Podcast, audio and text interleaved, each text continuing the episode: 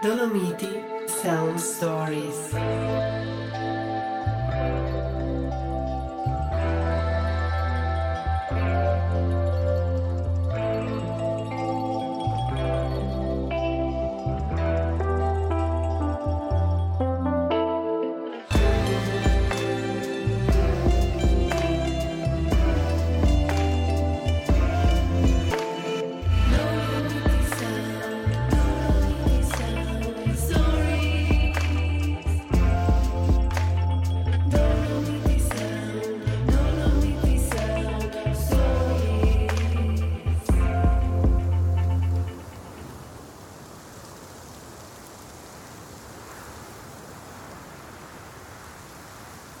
Sono Alessandro Gruzza, sono fotografo naturalista e anche editore.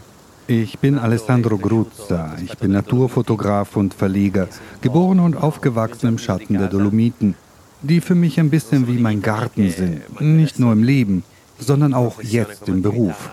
Ich bin Fotograf aus Leidenschaft, seit zehn Jahren Profi und ausgebildeter Ingenieur, habe also einen sehr technischen Hintergrund. Ich habe viele Jahre zunächst als Angestellter und dann erst als Unternehmer gearbeitet. Seit jeher hatte ich eine starke Liebe zur Natur und dieser Keim ist mit der Zeit immer weiter aufgegangen. Das war so stark in mir, dass ich mich an einem bestimmten Punkt in meinem Leben entscheiden musste, einen Beruf, der Sicherheit bot, an den Nagel zu hängen, weil ich wusste, mein Weg war ein anderer. Schließlich habe ich die Entscheidung getroffen, diesen unbekannten neuen Weg zu gehen. Es ist ein bisschen so, wie wenn man im Wald und in den Bergen unterwegs ist und eine noch nie gegangene Route wählt. Dieser Weg gehört dann ganz dir. So ging es mir mit dieser Entscheidung. Weißt du, damit bin ich wirklich frei geworden, auch bei allen Schwierigkeiten. Denn es ist auf jeden Fall etwas Authentisches, das von einem selbst kommt. Und jetzt, nach so vielen Jahren, bin ich hauptberuflich Fotograf und mit meinen Fotos versuche ich wirklich nicht nur Schönheit zu vermitteln, sondern auch eine Botschaft. Eine Botschaft, die von der Stimme dieser außergewöhnlichen Berge selbst kommt. Die Dolomiten sind für mich der Spielplatz, der Hinterhof, mit dem ich mit der Natur in Berührung komme, in Kontakt mit dem, was wir letztlich sind. Wenn ich ins Gelände gehe, fühle ich mich, als wäre ich bei jemandem zu Gast. Und dieses Gehen mit langsamem Schritt, mit offenem Herzen, manchmal sogar auf Zehenspitzen, entspringt einem tiefen Respekt, aber auch einer Beziehung, die man zu dem aufbaut, was einen umgibt.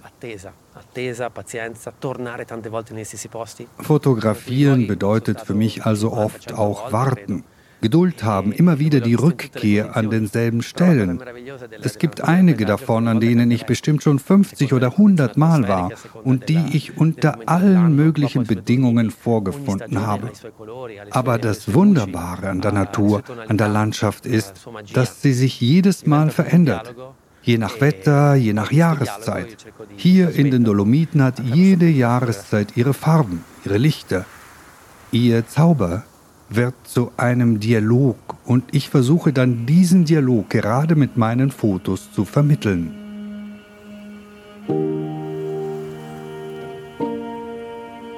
In einer Schutzhütte zu arbeiten bedeutet, zwei parallele Leben zu führen. Eines in der Höhe und das andere im Tal, in Routine und Komfort. In der Hütte zu leben bedeutet auch in engem Kontakt mit der Natur zu sein und sich an diese Natur bedingungslos anzupassen. Wir merken, wie sehr der Mensch an diesen Orten noch präsent ist, mit vielen Touristen und den daraus resultierenden Geräuschen, die alle anderen übertönen.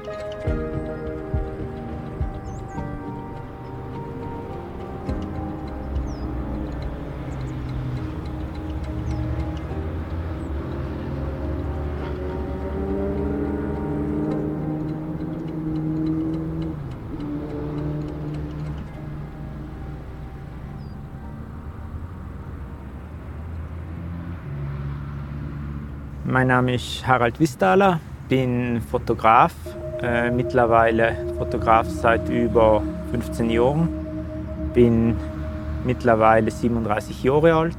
Ich wohne in Vierschach, das ist bei Innichen im Pustertal, näher an den drei Zinnen. Ich wohne mit meiner Frau und meinen zwei Kindern in Vierschach, eine kleine Gemeinde oder eine kleine Fraktion von Innichen im Pustertal, Region Dreizinnen. Und äh, wir sind heute bei mir daheim. Wir sind äh, auf dem Weg, den ich eigentlich relativ oft mache in der Früh, wenn ich mit meinem Sohn in die Schule gehe. Äh, so ein kleines Wegele, das uns äh, eigentlich bei recht Tiertland vorbeibringt. Es gibt einen großen Baum, und ein paar Banklern, wo wir jetzt eben sitzen. Man sieht vor uns äh, in Haunold, man sieht die drei Schusterspitze, man sieht gegen Gsell, äh, eigentlich Berge, was da bei uns sehr speziell sein. Zum Beispiel der Haunholter Berg, was von vorne äh, relativ als großes Massiv ausschaut, relativ mit einer Spitze. Wenn man ihn aber hingegen von hinten, von, von Richtung von den drei Zinnen anschaut, ist der Berg mit ganz vielen Anzahlen Türme, ganz vielen Anzahlen Rinnen. Vielleicht die Welt oder wie sich vor allem, wie wir ins verändert haben in letzter Zeit, ist wahrscheinlich äh, schon ein bisschen anhand der ganzen sozialen Medien, anhand dem, wie wir, wie wir anfangen zu leben. Also ich glaube, was sich schon sehr stark verändert hat, dass viele Leute heutzutage nicht mehr zählt, auf den Berg zu gehen, um ein schönes Bergerlebnis zu haben, um auf dem Gipfel zu sitzen, auf dem Gipfel einmal fünf Minuten zu sitzen und einfach zu schauen, was passiert, was passiert vor mir, was passiert links, einfach einmal für sich innezuhalten für viele ist Leimer, ich muss auf den Gipfel gehen, ich muss ein Selfie machen, damit ich es dann am besten sofort kann auf Instagram posten. Und äh, der ganze Rest geht verloren. Und eigentlich gehen ganz viele Leute dann Leimer zu den zu speziellen Punkten hin, um genau den, den Punkt so zu sagen, wie sie ihn vorher schon zigtausend Mal auf Instagram oder in irgendwelchen sozialen Medien gesehen haben, aber sie sagen gar nicht, was passiert links oder was passiert rechts kann ich nicht einfach einmal für mich hingehen, für mich hinsitzen, den Moment genießen und vor allem auch so genießen, dass ich ihn für mich selber genieße. Also äh, zum Beispiel, wenn ich mit meiner Familie, mit meiner Frau, mit meinen Kindern in Urlaub fahre, äh, ja, ich mache Fotos, aber ich mache ganz wenig Fotos und ich genieße einfach die Momente. Ich genieße Momente für mich, ich genieße sie so, wie ich sie wahrnehme. Und eigentlich sind die Erinnerungen das Schönste und dann kann ich in fünf Jahren vielleicht einmal etwas erzählen anhand von Erinnerungen und nicht einfach gleich sagen, da ist ein Foto, äh, schau, so und so war's. Auch wenn es jetzt ein bisschen ein Widerspruch ist, weil eigentlich ich ein Fotograf bin, um Momente festzuhalten. Aber ich glaube, äh, ja, es ist ein schwieriges Thema, weil wenn ich zum Beispiel am Montag in die Arbeit oder irgendwo hingehe und jemand fragt, was hast du das Wochenende getan? Und der gibt mal als Antwort, man es nicht auf Instagram gesehen, dann denke ich mir einfach, äh, okay, ist jetzt schwierig, weil wenn du nicht bereit bist, mir das zu erzählen, dann interessiert es jetzt auch nicht, mit mir dort zu sein.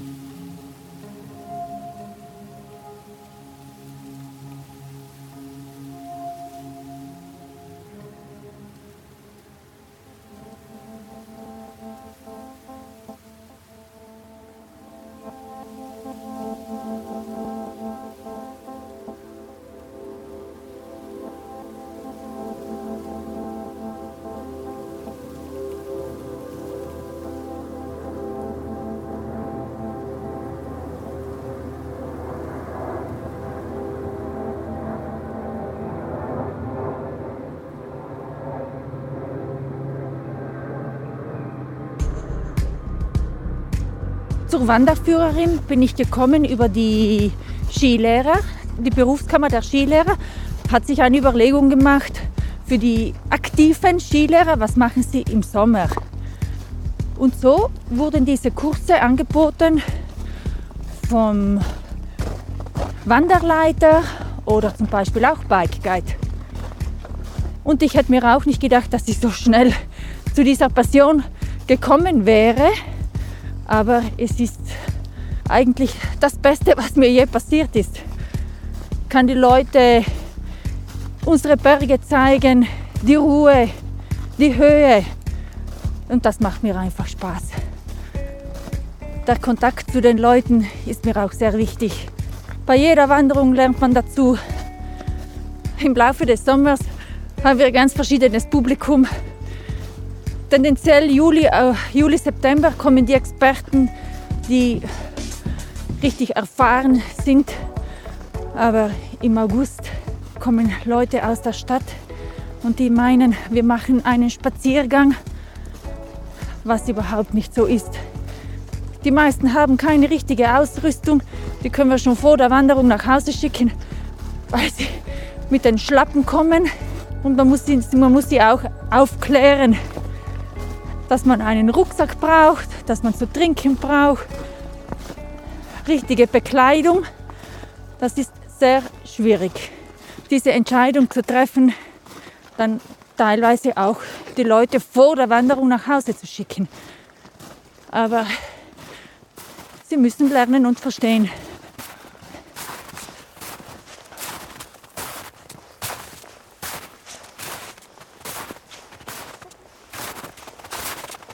Ja, wir wandern durch das Fischleintal bis ans Ende der Taschlushütte und setzen die Wanderung fort zur Zigmondi-Hütte, wo wir den Einser zur rechten und den Elfer auf der linken Seite haben. Und vor der Zigmondi-Hütte steht natürlich der Zwölfer, immer die Berge der sechsten Sonnenuhr. Setzen fort zur Büljoch-Hütte und von dort weiter zur Dreizinnenhütte und wieder zurück zum Ausgangspunkt ins Fischleintal. Sachsen befindet sich am östlichsten Teil von Südtirol und auf dem Karnischen Höhenweg ist die Grenze zwischen Italien und Österreich. Unsere Vorfahren schmuggelten die Lebensmittel über diesen Kamm, um besser zu leben. Armut war groß.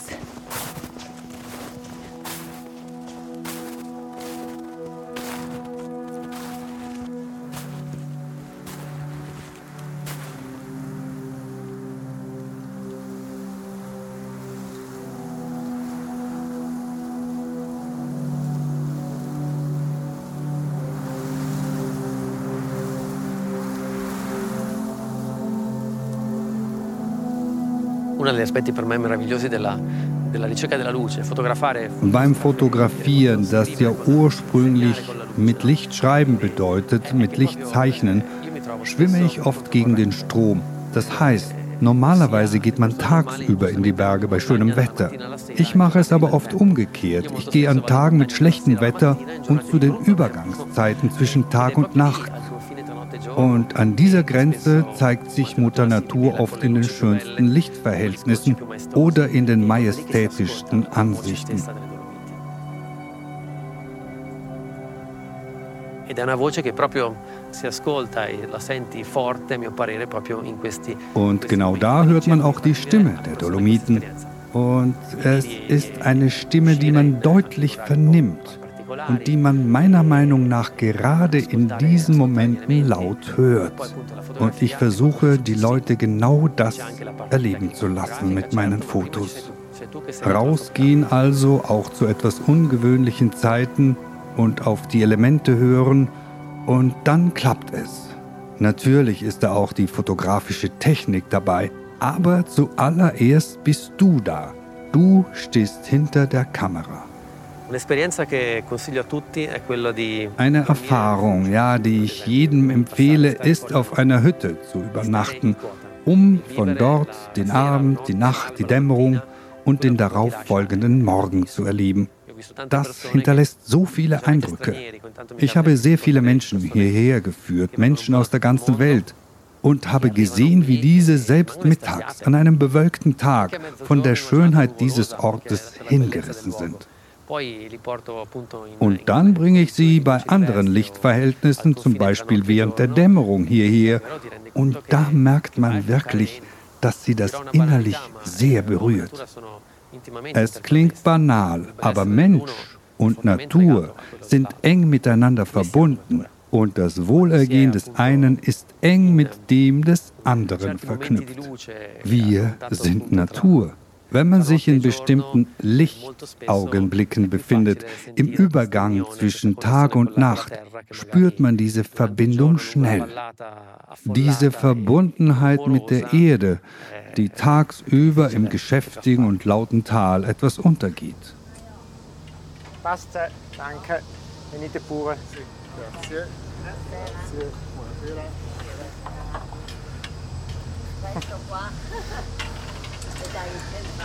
Alles gut, passt. Danke.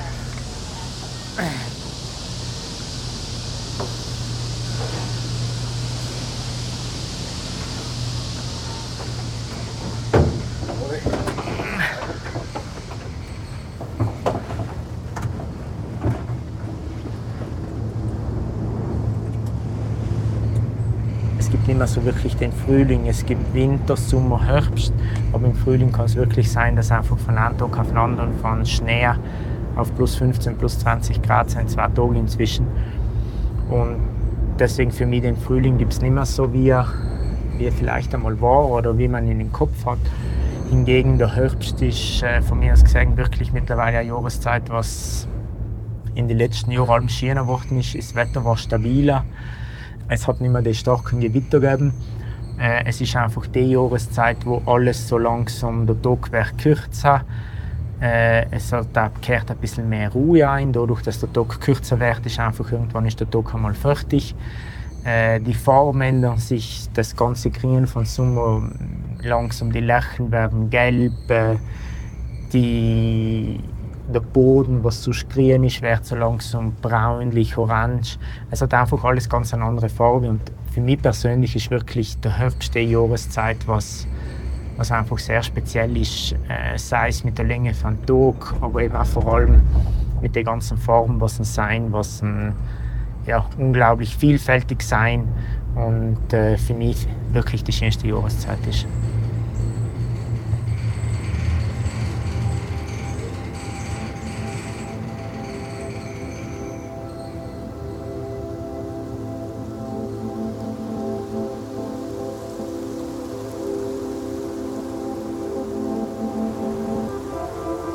Dolomiti sono una, una meraviglia naturale situata in un'area fortemente antropizzata, nel mezzo dell'Europa. Die Dolomiten sind ein Naturwunder mittendrin in der Mitte Europas. Und daher sind sie auch sehr bekannt und beliebt. Mittlerweile vielleicht zu beliebt. Es gibt bestimmte Zeiten im Jahr, in denen ich diesen Kontakt mit der Natur, mit der Stille suche. Das geht dann leider nicht immer, denn die Dolomiten sind oft echt überlaufen. Den Zauber, die Schönheit kann man dennoch erfahren, wenn man die Mühe nicht scheut, Orte der Stille und Ruhe im Verborgenen aufzusuchen, die man aber dann für sich allein hat. Der Einfluss des Menschen ist teilweise in den Dolomiten sehr stark. In einigen Teilen der Dolomiten wird meiner Meinung nach sogar eine kritische Grenze überschritten. Es wird immer mehr zu einer Gratwanderung zwischen der touristischen Nutzung, der Nutzung des Landes und seiner Haltung, seinem Schutz. Wie in der Fabel von der Gans, die goldene Eier legt. Es sind zwar die goldenen Eier, die man haben will, weil sie Nahrung und Wohlstand schaffen, aber dann muss man sich auch um die Gans kümmern. Meine Arbeit zielt also direkt darauf hin, das Wesen all dieser Schönheit zu bewahren.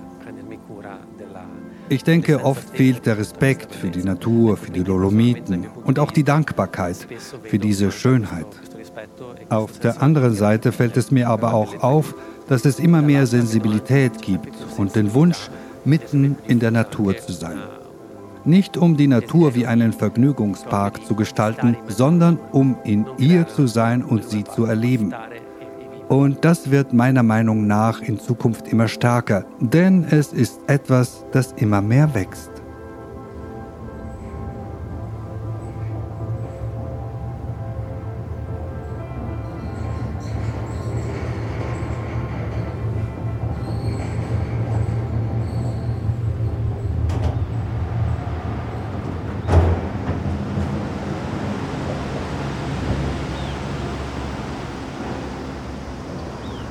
Eben also da jetzt sagen wir die Berge wirklich die größte Sonne nur weltweit.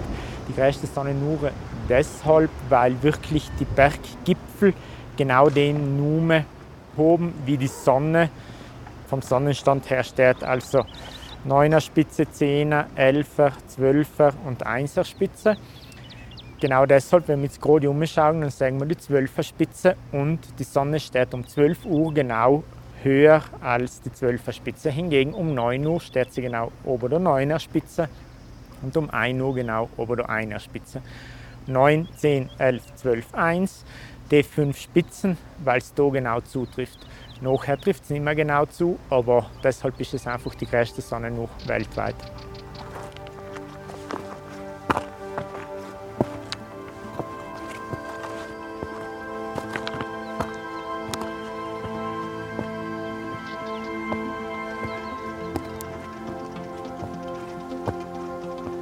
Den Tagen, an denen die Dolomitenpässe für den Verkehr gesperrt sind, zum Beispiel für den Dolomitenradmarathon oder die Radtage, kann man nur mit dem Fahrrad fahren, keine Autos.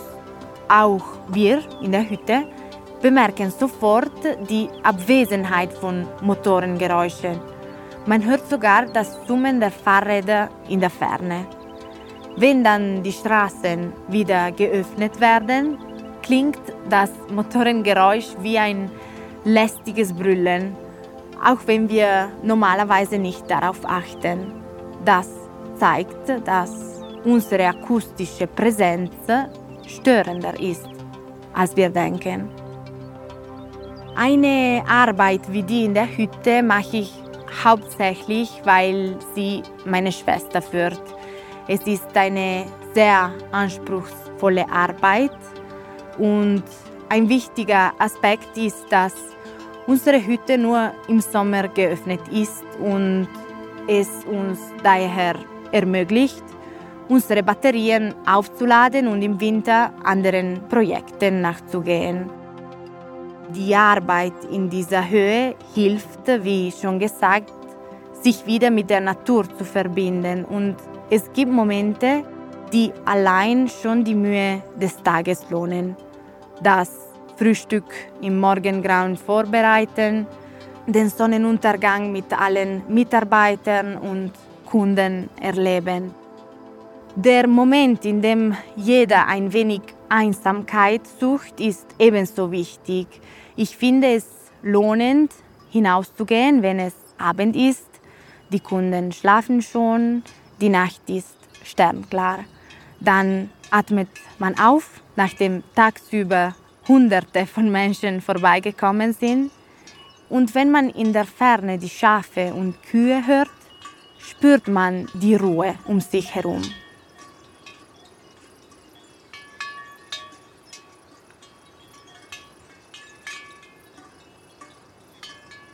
Per me la fotografia è lo strumento migliore che ho trovato Für mich ist die Fotografie das beste Werkzeug, um meine Botschaft zu vermitteln. Es hätte auch der Stift oder der Meißel sein können oder ein Pinsel. Ich selbst vermittle sie durch die Fotografie. Aber auch sie ist nur ein Werkzeug. Das Ziel ist also nicht das schöne Foto. Das war es vielleicht am Anfang. Jetzt gehe ich in die Berge und genieße den Weg dahin. Wenn dann das schöne Foto dabei herauskommt, gut. Aber es ist wirklich nur ein Werkzeug, um meine Botschaft zu vermitteln.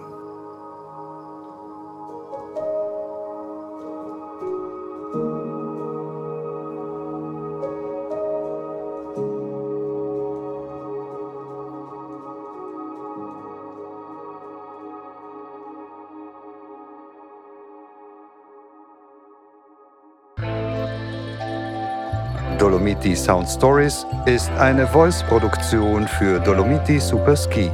Moderation Margherita Menardi und Ulrike Innerkofler. Regie Gianluca Stazzi und Paolo Barberi. Musik Gianluigi Gallo. Ton- und Postproduktion Gianluca Stazzi. Schnitt und Mischung Alessio Belli. Redaktionelle Unterstützung Elisa Cozzolino. Produktion Andrea Maltagliati und Giovanna Surace. Sprecher Carlo Emanuele Esposito. Deutsche Übersetzung Reinhard Uhlmann.